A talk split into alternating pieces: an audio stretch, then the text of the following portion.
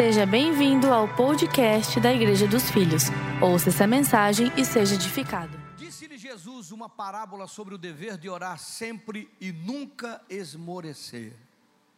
Havia em certa cidade um juiz que não temia a Deus, nem respeitava homem algum. Havia também naquela mesma cidade uma viúva que vinha ter com ele, dizendo: Julga a minha causa contra o meu adversário. Ele por algum tempo não a quis atender, mas depois disse consigo: Bem que eu não temo a Deus, nem respeito a homem algum. Todavia, como esta viúva me importuna, julgarei a sua causa para não suceder que por fim venha a molestar-me. Então disse o Senhor: Considerai no que diz este juiz iníquo. Não fará Deus justiça aos seus escolhidos, que a Ele clamam dia e noite? Embora pareça demorado em defendê-los, digo-vos que depressa lhes fará justiça. Contudo, quando vier o filho do homem, achará porventura fé na terra?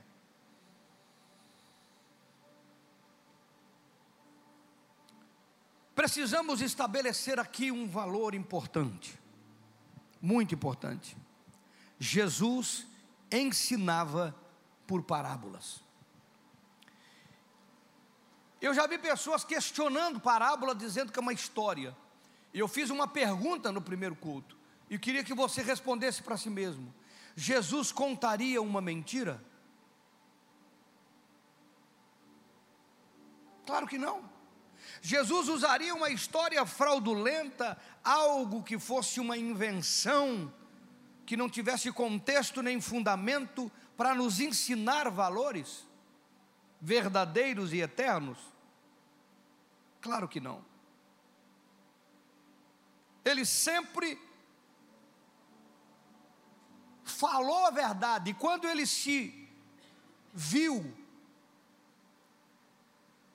com a necessidade de ensinar os seus filhos sobre as coisas eternas, as verdades sobre os céus, que não eram conhecidos de pessoas comuns, ele se valeu de parábola.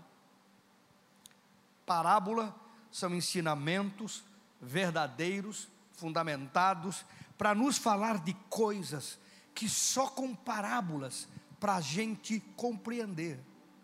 E não é diferente hoje. Então, parábola é uma verdade que você precisa compreender o conteúdo. Alguém está me entendendo? Nós não conhecemos as coisas espirituais como deveríamos. Tem muito mistério. Me lembro que eu fazia um programa Bíblia tem a resposta, eu falava as coisas reveladas pertencem ao homem, as não reveladas pertencem a Deus. Tem muitas coisas que nós não compreendemos, que para ele nos mostrar, ele tem que trazer uma história como uma metáfora para a gente compreender as coisas espirituais. Se nós, nós, senão nós não compreendemos, nós não entendemos. Hoje nós sabemos que existe OVNI, mas quando você vê Elias sendo pegado numa carruagem de fogo, eles falavam que era uma carruagem de fogo. Por que, que tinha que ser de fogo? Porque para eles iluminava, era como se fosse fogo, eles tinham que definir aquilo, eles não compreendiam o mundo espiritual, as coisas que estão no mundo espiritual. Jesus se valia da metáfora das palavras, e as, e as parábolas são afirmações verdadeiras. Por que eu estou trazendo isso para o de fundo? Porque ele queria que as pessoas entendessem, e para ele fazê-las entender o que era possível, como funcionava, ele tinha que trazer uma história. Por isso eu faço menção do rico e Lázaro. Quantos conheceram, quantos leram a parábola, aquela parábola do rico e Lázaro, que morreu, um foi para o céu, outro foi para o Hades. Um foi para o seio de Abraão, outro foi para o Hades. Quantos já leram? Quantos já leram? Levanta a mão, por favor. Muita gente. Rico e Lázaro. Ele estava falando que um foi para o Hades e estava lá sofrendo, e o outro foi para o seio de Abraão e estava tranquilo. O pobre, que não tinha recursos, foi para o seio de Abraão. O outro foi para o Hades, sofrendo. Pediu para que ele molhasse o dedo e botasse na sua boca. Alguém pode dizer, alguém já falou isso, já ouviu alguém dizer isso? Não, isso é só uma parábola, isso não é assim. É assim mesmo. Era desta forma mesmo, é desta maneira mesmo. Existe um lugar de tormento aguardando o inferno que vai ser inaugurado com Satanás, porque o inferno foi criado para o diabo, não foi para nós, mas tem gente que não entendeu isso ainda. E existe um lugar de espera, aonde vai ser inaugurado novos céus e nova terra, onde os filhos de Deus vão habitar eternamente com o Pai. Alguém está aí? Existe essa verdade. E o engraçado é que Jesus falou que um viu o outro, tinha imagem do outro, só que não podia comunicar. Vocês lembram da parábola que o rico ficou dizendo: Deixa eu lá falar para meus parentes, para eles mudar de comportamento, para não vir para cá. Alguém lembra dessa parte da parábola ou não? Deixa eu avisá-los. E o que, que a, a Bíblia diz? Que foi dito para ele: eles têm Moisés, eles têm os profetas. Se eles não ouvem Moisés, não ouvem os profetas, tampouco ouvirão você. Se alguém voltasse, se alguém voltasse, já houve muitos casos de gente que morreu e voltou, mas aí questão de horas. Mas se alguém voltasse e contasse para os seus parentes não cristãos o que ele viu do outro lado, o que impactou a vida dele, ele dizia: Isso aí é coisa da imaginação dele. A ciência dizer, não, isso aí é só um fruto de um êxtase que ele teve, não é real. Porque as pessoas não querem crer. Mas eu queria que você se atesse à palavra e à parábola, porque a parábola é o ensino por meio de histórias, verdades que Jesus fala sobre os céus, que não eram conhecidas das pessoas comuns não é conhecido da gente também. E essa parábola, ela traz uma verdade extraordinária, que os nossos dias precisam ser lembradas e muito bem lembradas. Ela fala de uma viúva e ela fala de um juiz. Ela fala de uma mulher com necessidade e ela fala de um homem com poder de decisão. Então, a enorme diferença do juiz e uma viúva era o melhor que Jesus tinha para demonstrar a nossa realidade e a do eterno, entre nós e o eterno, que tem autoridade para mudar toda a situação da nossa vida. Então a viúva representa a gente, porque viúva na Bíblia é alguém que não tinha condições, que não podia, e estava falando de coisa eterna, e o juiz representa Deus, por isso que ele coloca um juiz iníquo, que não temia Deus, não temia os homens.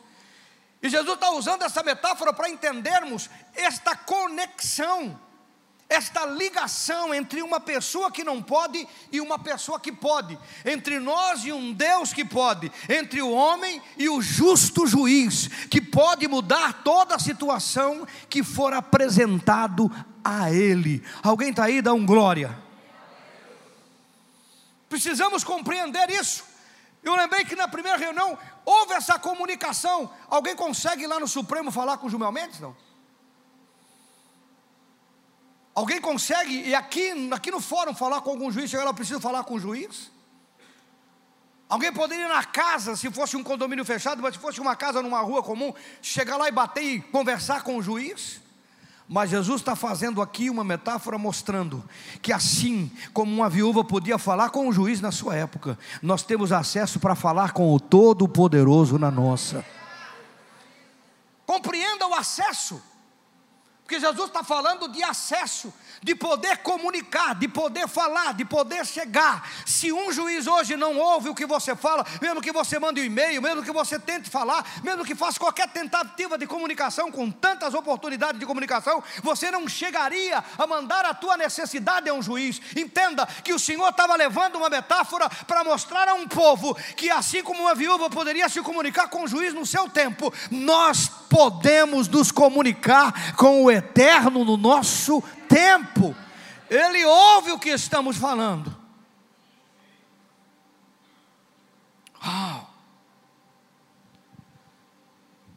Esqueci de algo importante aqui, por favor.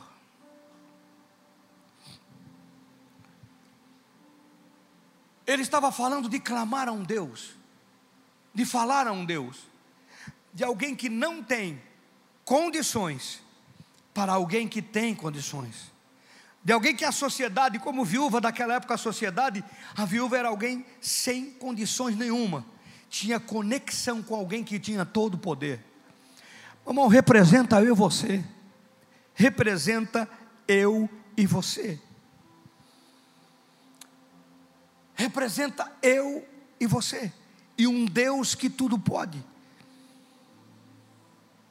Vocês observam que na parábola a causa não tem nome. E por que, que ela não tem nome? É para que você entenda que pode ser qualquer causa. Ela não tem nome, ela não, porque se Jesus falasse uma viúva estava com problema de divisão de terra, aí você diz: não, isso não é minha causa. Ah, uma viúva estava com problema financeiro para receber, não, essa não é minha causa. Mas a causa não tem nome, por que, que a parábola não dá nome à causa? Porque qualquer causa, para envolver a sua, a sua, a sua e a sua necessidade. Por isso que não tem nome, ela tinha uma causa. Ela tinha alguém, ela precisava de uma resposta, precisava de uma solução. E eu pergunto para você: quem que não tem uma causa que foge da sua força? Quem que não tem uma causa que foge do seu poder? Quem que não tem uma causa que foge da sua capacidade para resolver? Quem que nunca sentou na beirada da cama, no escuro, botou a mão na cabeça e disse: Meu Deus, como é que isso vai dar? Como é que isso vai acabar? Como é que eu vou resolver? Quem nunca ficou na sala, no sofá da sala e desligou a luz e ficou pensando: como é que eu vou sair dessa?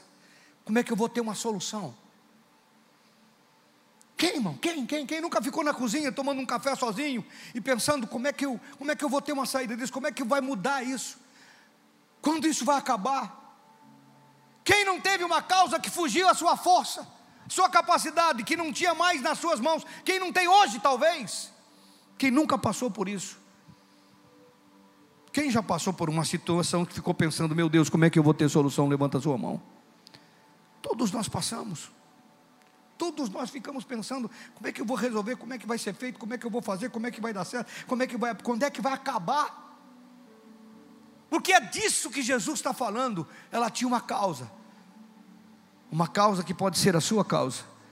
Uma causa que pode ser qualquer causa uma causa que não é o problema. O problema aqui não é a causa. O problema aqui era que uma viúva que não tinha condições se reportou a um juiz que tinha todo o poder. E esse juiz chegou em determinado momento e disse: Eu vou resolver a situação dessa viúva. Porque chega um momento em que o Senhor diz: A tua causa vai ter uma solução. A parábola não está tratando do problema, está tratando do veículo que resolve o problema, da comunicação que resolve o problema da busca que resolve o problema, da insistência que resolve o problema. Não está tratando de problema, o problema não é importante. Não importa o tamanho do que você enfrenta, não importa a dificuldade que você enfrenta, não importa o que esteja envolvido, porque a Bíblia diz: julga a minha causa contra o meu adversário. Não importa quem seja o seu adversário. Às vezes nós potencializamos o inferno e o diabo, dizendo: meu Deus, o diabo se levantou, então manda ele sentar porque toda autoridade foi dada a Jesus, e não importa se ele está de pé ou sentado, está debaixo dos pés da igreja. Toda autoridade foi dada ao Senhor, e Todo poder me foi dado no céu e na terra. E por que nós potencializamos o inferno e os demônios, como se fosse algo que a gente devesse temer, como se a gente não pudesse enfrentar e vencer? Seja ele causador de doença, de problema, de situações, de coisas ruins na nossa vida, na nossa casa, nas nossas finanças, não importa o que seja. Não é o problema aqui, o problema é comunicação, é entender que a viúva olhou para o problema e disse: Eu não posso, mas ele pode. Oh!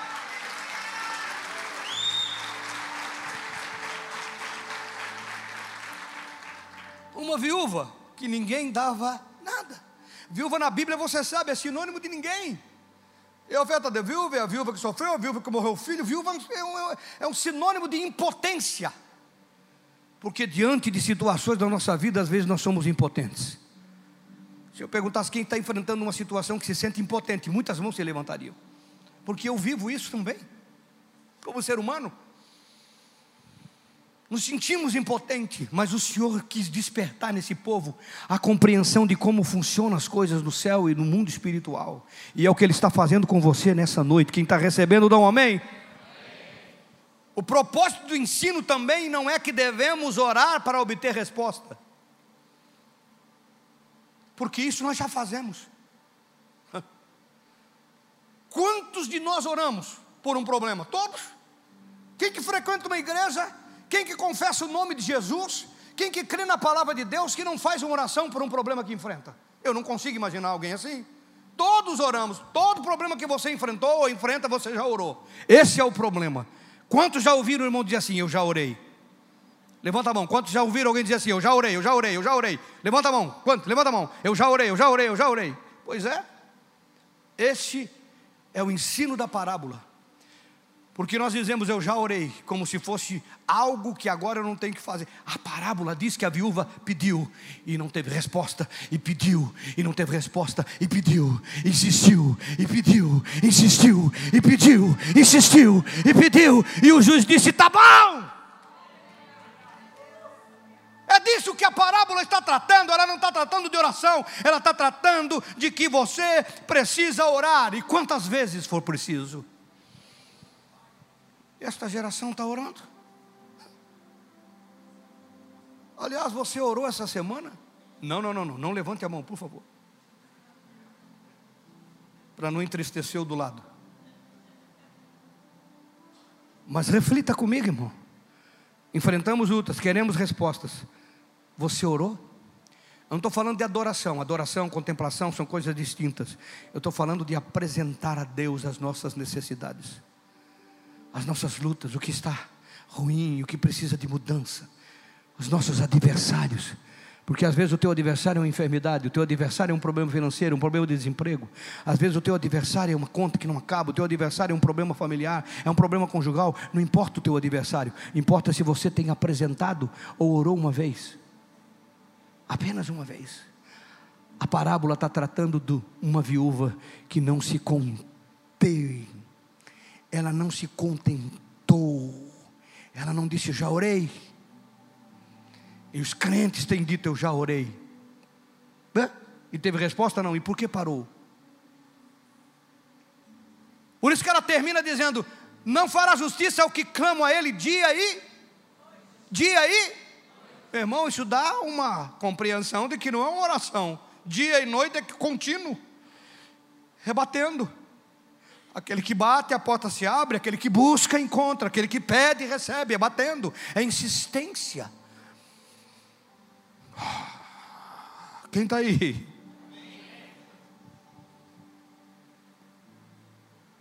Eu sou do tempo do INSS. Que a gente ia para a fila do INSS, ficava das 5 da manhã, às vezes chegava até as 4, alguns chegavam até as 3 tem gente que chegava meia-noite. Alguém lembra? Por favor, me ajuda, alguém lembra? Vocês estão aqui comigo não? Estão aqui não? É? Aí ficava das 5 às 7 para chegar às 7 e pregar, ganhar uma senha. Aí ficava das 7 às 9 para ser atendido. Quatro horas para ser atendido. Quando você entrava no consultório, o médico olhava, examinava, realmente a senhora está doente. Uau! É mesmo? Essa dor é doença? Essa dificuldade, esse problema é doença? Meu, que coisa extraordinária. E não resolvia nada. Mas nós dava quatro horas do nosso tempo para saber que estava doente. Para constatar, não, isso é realmente. Sabe aquela piada? Você vai morrer. Quantos de nós passam quatro horas? As mesmas quatro horas batendo na porta do justo juiz, daquele que tem a caneta, daquele que tem o poder para mudar a circunstância do que estamos enfrentando. Nós estamos vivendo uma geração, irmão, que está ouvindo um evangelho que está diluído. El Parágua, El China, mas China terceira categoria, tem China primeira categoria hoje produto chinês. Um evangelho que tem dito para as pessoas que está tudo pronto. Ela só senta na janelinha, fica vendo a paisagem e ganha um lanche na viagem.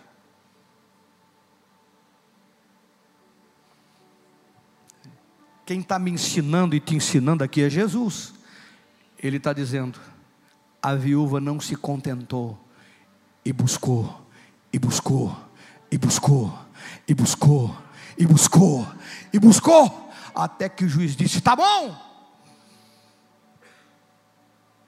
eu vou responder. Você crê na Bíblia, irmão? Quantos creem? Então, amém. Quanto tempo de oração? Nós vivemos uma tecnologia, eu reativei o meu Face, sou ruim para aquilo que meu Jesus. Mas daí eu parei para dar uma olhada. Eu olhei e veio um vídeo, veio outra coisa, veio opinião, veio não sei o que lá, veio não sei o que lá. Quando eu vi, eu perdi meia hora olhando aquele troço ali. Eu tirei, eu digo, o sangue de Jesus tem poder. Esse troço toma o tempo da gente todo. Quando você vê, a hora passa, você não, não sei como é com você, mas comigo fica assustado. Eu estou aprendendo com a pastora, a pastora é mais inteirada nisso. Fazia ano, meu, meu, o meu Facebook era valvulado ainda quando eu comecei. Os homens entendem o que eu estou falando, talvez as mulheres não. Eu brinquei que era mega hair, mas ainda existe mega hair hoje, né? Digo, foi uma luta eu com o Tony e o TK para reencontrar a senha. Está lá. Mas eu fiquei pensando como isso toma tempo da gente. E tantas outras coisas tecnológicas. Eu não estou falando contra a tecnologia, eu estou reativando porque é o mundo que nós vivemos. Instagram, Face, Twitter, não tem problema. Só que isso tudo não traz solução que traz solução é clamar ao juiz que pode te dar solução na tua causa. Ele pode dar solução na tua causa. Jesus está nos mostrando, nos ensinando, nos ensinando sobre isso. E a questão é que ele começa com oração, viu? O título que está ali feito pelo pessoal que traduz Bíblia é Jesus incentiva a orar e nunca desanimar. E é isso que muitas vezes não se faz hoje. Hoje nem se ora. Ah, eu já orei. Quantas vezes não? Eu já orei. Já coloquei na presença de Deus. Como se fosse uma requisição. Como se fosse lá um e-mail que foi mandado. Ele já leu, agora é com ele. Jesus não está dizendo que é dessa forma. Você não precisa falar do teu problema para Deus, porque Ele já sabe. Você não precisa falar da doença que ele já viu, ele sabe. Alguém diz, mas por que, que ele não fez? Porque é esse o momento que Jesus está nos ensinando. Nós precisamos demonstrar aquilo que nós cremos. Por isso que ele começa falando sobre oração, de orar sempre, nunca, de, nunca desanimar, nunca parar, insistir, até ter resposta da oração. E ele termina falando sobre fé. Olha lá o versículo de número 8. Por favor, coloque para nós lermos.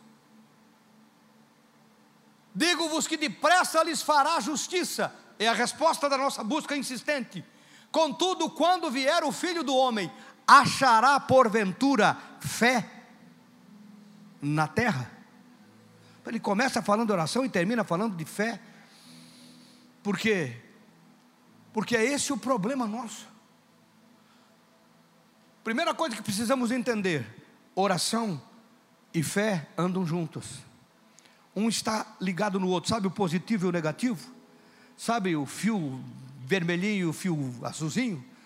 É?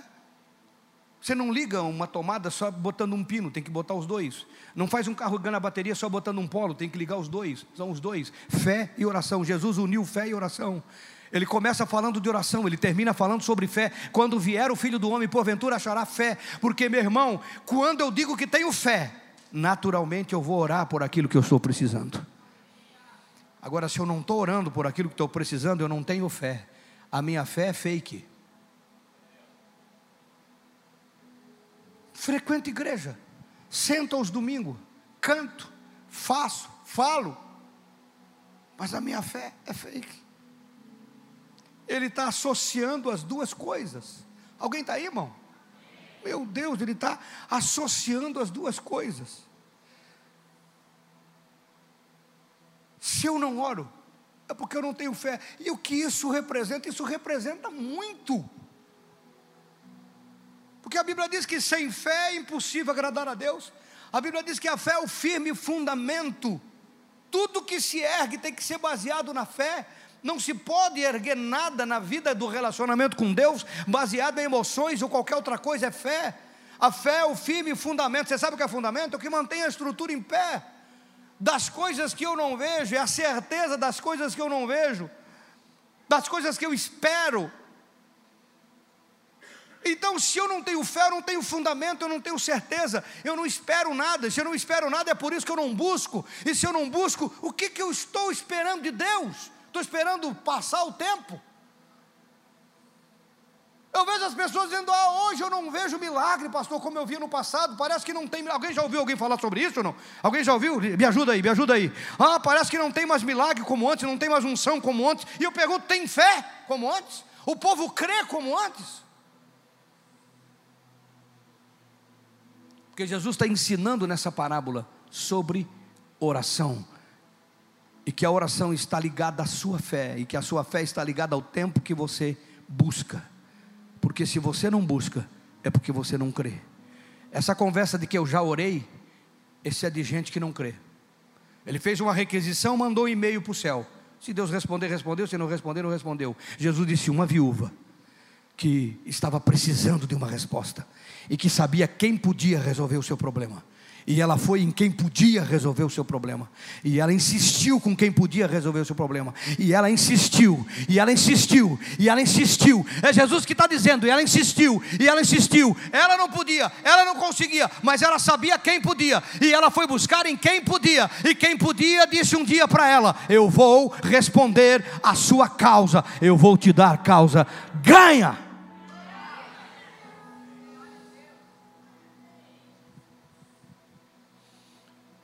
Agora me chama mais uma coisa incrivelmente atenção, porque isso é uma revelação dentro do contexto dessa parábola. Quando vier o filho do homem, porventura achará fé. Ele está falando de nós. Ele estava ensinando há dois mil anos um grupo de irmãos sobre os mistérios do relacionamento entre os céus e a terra, entre o que pode e o que precisa, entre quem tem o poder como justo juiz e quem é necessitado como a necessidade de uma viúva que não tem recurso nenhum, que não pode pagar, por isso é graça. Uma viúva não podia pagar um juiz, não podia comprar um juiz, não podia subornar um juiz, ela não tinha nada para dar, é o que nós somos. Jesus já pagou. O que o Senhor espera de nós é apenas a busca, e às vezes nem isso nós fazemos. Ele começa falando da oração, da busca, da graça, do favor, de alguém que consegue falar com um juiz poderoso que resolve todas as coisas e não tem como dizer a não ser obrigado. E ele termina falando sobre quando vier o filho do homem. Você compreende o que ele está fazendo? Ele saiu de dois mil anos atrás e veio para hoje. Quando vier o filho do homem, ele estava falando de nós. Olha para o seu irmão que ele estava falando de nós, da geração da volta. Porventura, achará fé. Uau. Porventura, achará fé. Ele está falando que essa geração não crê mais. E por quê? Temos tanta informação. Aquele povo não tinha informação, irmão. Tanta tecnologia. Tantos meios de comunicação que eu mencionei alguns aqui. Satélites. Tantos livros. Eles não tinham livro nenhum. Tantos estudos prontos. Temos tantos pregadores. Imagina a quantidade de pregador que você ouve hoje no YouTube. Você escolhe o mais bonito, o mais moderno, o mais ativo, o mais ungido, mais isso, mais aquilo. E ouve, temos tanta coisa. Por que exatamente nesta geração haveria falta de fé?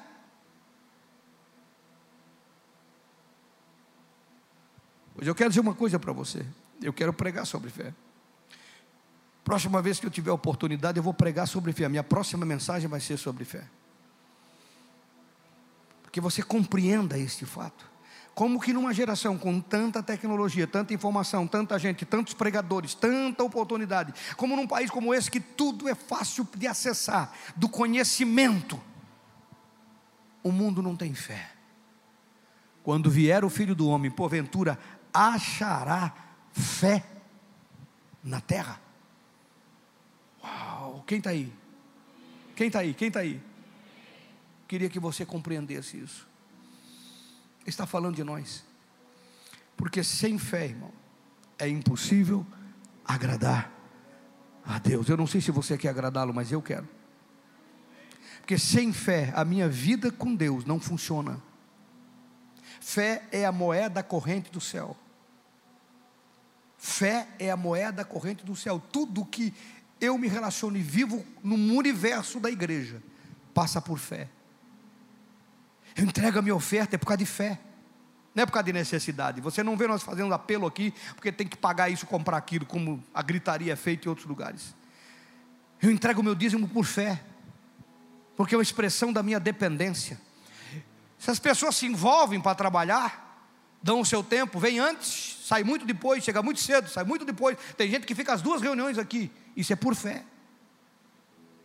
Não praticamos determinadas práticas que consideramos pecado por causa da fé porque nós cremos numa eternidade com Deus, nós cremos numa eternidade, não é nem medo do inferno, não é por medo que eu sirvo a Deus, é por amor ao meu Deus, é entender que eu quero estar com Ele, que esse corpo termina, que este tempo de existência acaba. Fé, tudo isso é fé, fé, serve, busca, entrega, dá, participa, ouve. Lembra da igreja que falava que dá outra face? Porque hoje não tem essa igreja mais, parece? Aquele que te bate numa face e oferece a outra, nós fazia por fé, porque sabia que nós devemos nos sujeitar debaixo da mão poderosa de Deus, a seu tempo Ele nos exalta. Que a nossa ira não provoca a justiça de Deus, tudo isso é por fé. Fé. É a fé que nos tira num dia de chuva, para estarmos numa aula, para estarmos aqui num culto. Fé. E Jesus disse para esta geração: quando eu estiver voltando, eu vou encontrar fé pessoas que creem, porque a sua fé, segundo o livro de Tiago, ela precisa de comportamento, que a Bíblia chama de obras, senão ela está morta. Você devia ver o rostinho de vocês daqui. Tem gente que está assim, ó. Não estou acreditando no que eu estou ouvindo. Precisa fé para acreditar. porque essa é uma verdade que Jesus está nos ensinando. Ele ensinou uma parábola para te dizer que os teus problemas têm solução. Que não importa o que você tenha de adversário, tem solução. Que não importa o que você esteja enfrentando, tem quem pode resolver que não importa o que você esteja passando, tem quem pode mudar esse quadro. Essa é a parábola para que você busque, busque. Fecha a porta do teu quarto e ora. Fecha a porta do teu quarto e ora. Fecha a porta do teu quarto e ora. Vou revelar os meus mistérios, como ninguém revelou. Vou enxugar as tuas lágrimas, como ninguém enxugou. Falo contigo nas horas amargas, falo contigo, sou teu amor. Falo contigo nas horas de lutas, sou teu pastor. Falo contigo nas horas amargas. Falo contigo, sou o teu amor. Falo contigo nas horas de lutas. Sou o teu pastor. Eu sou o teu Deus. Eu te ouvi. Eu te visitei, chamei pelo teu nome lá no meio do deserto no teu lugar secreto. Fecha a porta do teu quarto e ora. Vai ficando de pé. Fecha a porta do teu quarto e ora. Fecha a porta do teu quarto e ora. Existe um juiz que pode mudar a tua história. É você que decide se crê ou não. Por que, que a viúva ia todo dia? Porque ela cria e sabia que ele podia. É isso que Jesus está nos ensinando. É isso que tem o poder da parábola. Como é que ele ia falar conosco? Como é que ele ia mostrar para a gente? Como é que você ia compreender na sua mente o que pode ser feito? Só entendendo que o juiz pode. Eu vou orar por provisão, porque eu creio que o meu Deus pode te mandar provisão. Salmo 35, 7 diz que o Senhor ama a prosperidade dos seus servos, daqueles que Ele chama. Meu irmão, você acha que você vai esgotar a provisão do céu? Onde as ruas são de ouro? Você acha que existe esgotamento, existe limites para Deus dar? Existe limite na sua mente, no seu coração, na sua fé. Porque você acha que não merece, não merece como eu não mereço ninguém merece, mas foi pago um alto preço Jesus pagou para que a sua vida seja uma vida abençoada, e é isso que Ele quer. Quem diz para você que você não merece e não precisa é o diabo, nunca é Deus. Sabe a parábola dos filhos? O que estava na casa dizia: Pai, tu nunca me deu um cabrito. Ele disse: Tudo que eu tenho é teu. Ah, você não entendeu? Se não dava um grito de glória a Deus. Tudo que eu tenho é teu, tudo que eu tenho é teu, tudo que eu tenho é teu, tudo que eu tenho é teu. O pródigo recebeu um anel, roupa, chinelo.